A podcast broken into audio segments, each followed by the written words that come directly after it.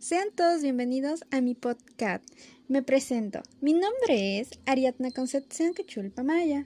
Soy estudiante de la Universidad Veracruzana en la licenciatura en Enfermería. Curso actualmente el primer semestre en el periodo septiembre de 2020-febrero 2021. He creado este podcast para la experiencia educativa de nutrición, impartida por la facilitadora doctora Teresita del Niño Jesús Flores Monter. Comencemos. Hoy les hablaré sobre la nutrición en el ciclo de vida, embarazo, amamantamiento y lactante.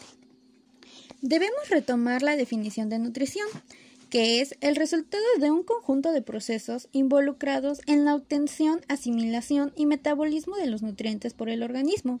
La importancia de la alimentación y la nutrición en la etapa reproductiva de toda mujer es evidente, las mujeres en edad reproductiva tienen necesidades adicionales debido a la menstruación y, por supuesto, durante el embarazo y la lactancia. En el embarazo, las necesidades nutricionales de la mujer son mayores, por lo que la dieta debe suministrarle todos los elementos necesarios para que al crecer el óvulo se convierta en un feto viable y luego un bebé a término. A medida que la mujer se nutre a sí misma, también nutre al feto en crecimiento y a la placenta que se une al feto por el cordón umbilical. Y al mismo tiempo su tejido mamario se prepara para la lactancia.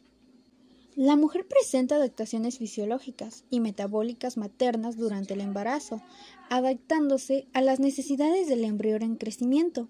Estas son las náuseas, el vómito, el aumento del apetito y la sed. También estará presente el aumento de peso. Las mujeres sanas con una alimentación adecuada suelen aumentar en promedio entre 10 y 12 kilos. Es necesario que la mujer embarazada conozca de las recomendaciones de nutrimentos.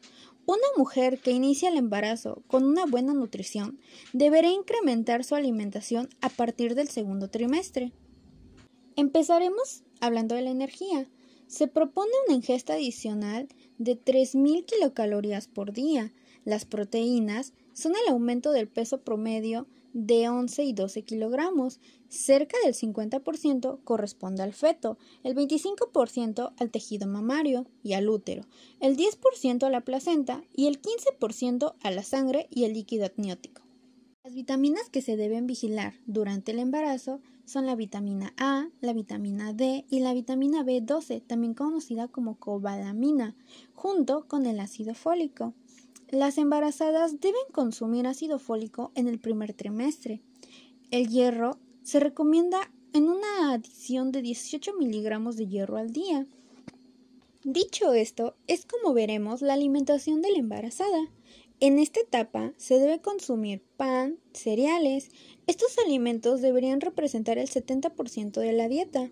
También se debe incluir frutas y hortalizas, es decir, ensaladas verdes, lentejas, frutos secos, carnes, pescados y otros alimentos alternativos, como son los huevos, las nueces y las legumbres. Esto se debe comer dos o tres porciones al día. La leche y los productos lácteos frescos proporcionarán calcio y proteínas. Debe mantener un mínimo consumo por los alimentos con grasas y los azúcares. Ahora procederemos a decir la alimentación de la mujer en el periodo de lactancia. Comenzaremos hablando de la glándula mamaria. La glándula mamaria de la mujer adulta Está constituida de un epitelio glandular y un sistema ramificado de conductos por donde drena la secreción láctea que se origina en los alveolos secretores. En la producción de leche se distinguen tres etapas, las cuales son la síntesis, la secreción y la expulsión.